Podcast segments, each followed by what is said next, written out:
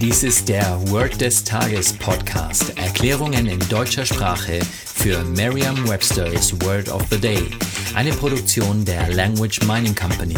Mehr Informationen unter www.languageminingcompany.com-podcast.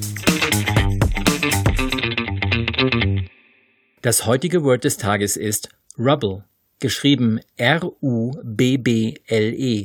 Eine englische Definition ist broken pieces of stone, brick, etc. from walls or buildings that have fallen. Eine Übersetzung ins Deutsche ist so viel wie in Schutt und Asche legen. Hier ein Beispielsatz aus Merriam-Webster's Learner's Dictionary. The earthquake reduced the whole town to rubble. Das Erdbeben legte die gesamte Stadt in Schutt und Asche. Eine Möglichkeit, sich dieses Wort leicht zu merken, ist die Laute des Wortes mit bereits bekannten Wörtern aus dem Deutschen, dem Englischen oder einer anderen Sprache zu verbinden. Müssen Sie bei Rubble auch sofort an Rubbeln denken? Tja, das sind sogenannte falsche Freunde. Das englische Rubble ist das, was beim Rubbeln übrig bleibt.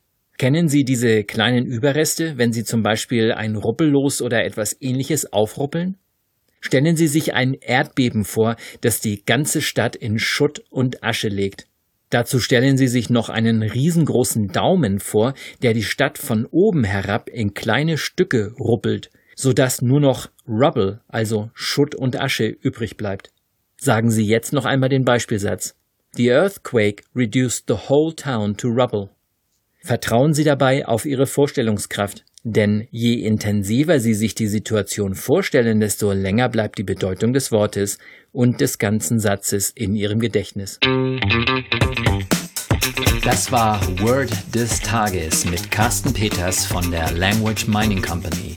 Mehr Informationen unter www.languageminingcompany.com-podcast.